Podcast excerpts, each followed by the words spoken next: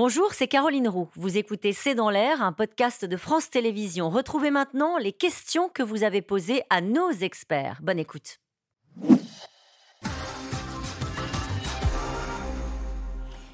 Question de Bernard, une remarque de Bernard dans le Pas-de-Calais. Le problème, c'est moins la réforme des retraites qu'Emmanuel Macron.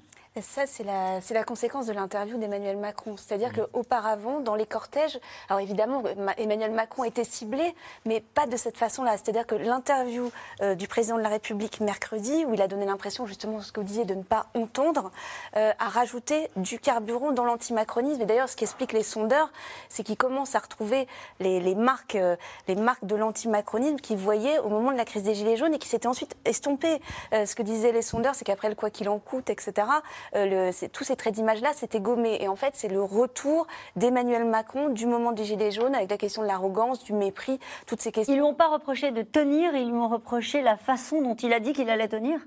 Oui, exactement. non, je ne sais pas. Ils, lui ont, ils lui ont reproché. En fait, les proches d'Emmanuel Macron avaient quand même un peu euh, préparé le terrain en disant il va pacifier. C'est ce qu'on lisait, ce qu'on entendait, ce qu'on disait un peu partout. Et c'est vrai que mercredi matin, euh, mercredi midi, pardon, il n'y a pas eu de pacification de la part du président de la République. Est-il encore imaginable que l'annulation de cette réforme suffise à apaiser les esprits?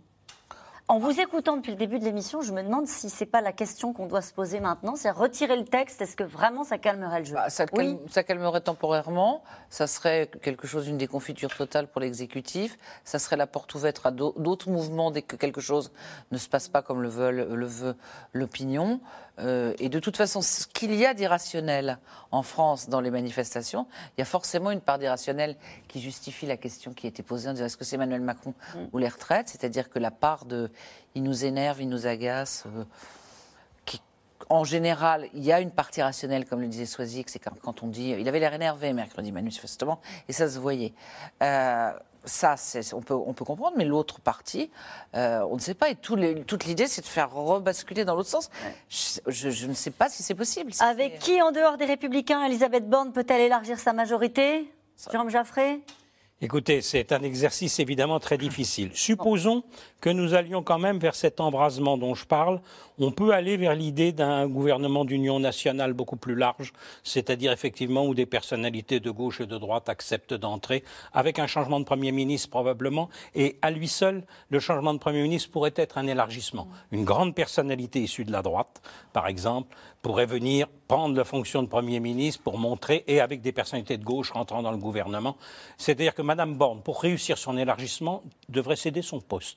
C'est l'hypothèse. C'est pas ce qu'elle semble décider à on faire. On peut s'amuser à avancer, hein. mais euh, il faut bien sourire un peu. Allez, Adrienne, euh, dans les Bouches du Rhône, doit-on craindre un durcissement de la contestation pouvant conduire à un nouveau mai 68 Alain Boer. Alors mai 68, c'est un gigantesque mouvement avec des dizaines, enfin une dizaine de millions de de grévistes. C'est un processus qui n'est pas le cas. Aujourd'hui, le nombre de grévistes, le nombre de manifestants reste relativement faible.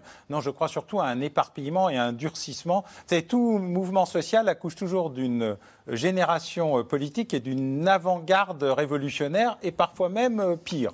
Donc on est dans un processus aujourd'hui de construction, non pas d'un très large mouvement social d'opposition comme mai 68, où euh, on va y avoir un grand Grenelle. Justement, c'est ce qui a été raté euh, dans cette période. C'est ce qui aurait peut-être permis probablement d'en désamorcer un, un bout et puis d'aller euh, jusqu'au bout d'une vraie réforme euh, des retraites. Car tout le monde est d'accord pour dire qu'il en faut une, mais probablement pas celle-là. Juste un mot sur le fait que ça se passe dans, à Paris, mai 68, mais ça se passe aussi dans des villes sur lesquelles, pour lesquelles jusqu'à présent il y avait assez peu de mobilisation. C'est pas simplement Nantes et Rennes. Il y a d'autres villes moyennes qui. Petites et moyennes villes. Petites et moyennes villes qui se. C'est un effet bonnet rouge, plus gilet jaune, plus réforme des retraites. C'est l'effet cumulatif. En fait, on est dans la même crise dont on pense chaque fois qu'elle a disparu ou qu'elle a été gommée, alors qu'en fait, elle est toujours là, en train de chauffer. Et chaque fois que quelqu'un remet le feu, ça remonte à un niveau supérieur au précédent, et en contestation, et en élargissement, et en violence aussi, car la démonstration, c'est quand on est violent, on obtient, quand on n'est pas violent, on n'obtient pas, et donc on a essayé d'être très gentil pendant un certain temps, on n'a rien obtenu, les gilets jaunes, eux, euh, les, hein, hein, et on est dans cette phase-là qui est très très dure, de durcissement. Donc je ne crois pas à un mai 68, je crois surtout à des tas de micro situations qui vont euh, isoler. Pas facile à gérer en termes de maintien de l'ordre. pas facile à gérer en termes de maintien de l'ordre. Une question de Baptiste dans les Bouches du, Bouches du Rhône. Une annulation de la loi par le Conseil constitutionnel peut-elle encore calmer les violences Kemener?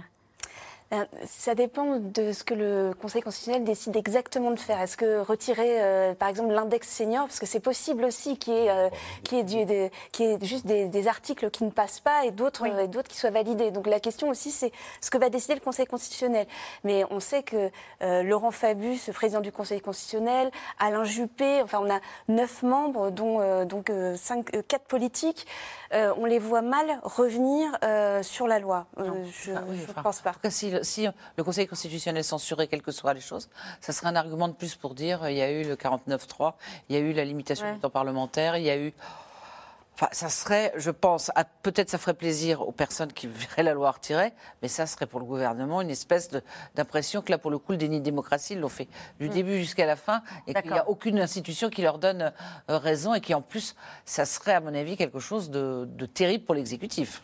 Question de Frédéric. Emmanuel Macron n'a-t-il pas involontairement donné de l'importance à l'extrême droite et à l'extrême gauche en atomisant la droite et la gauche?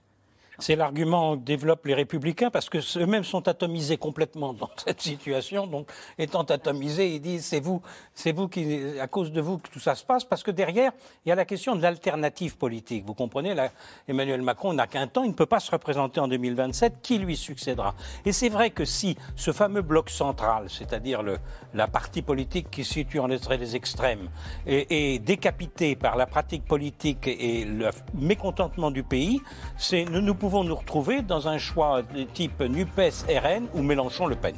Merci à vous. On se retrouve demain dès 17h30 pour un nouveau C'est dans l'air. Belle soirée à vous.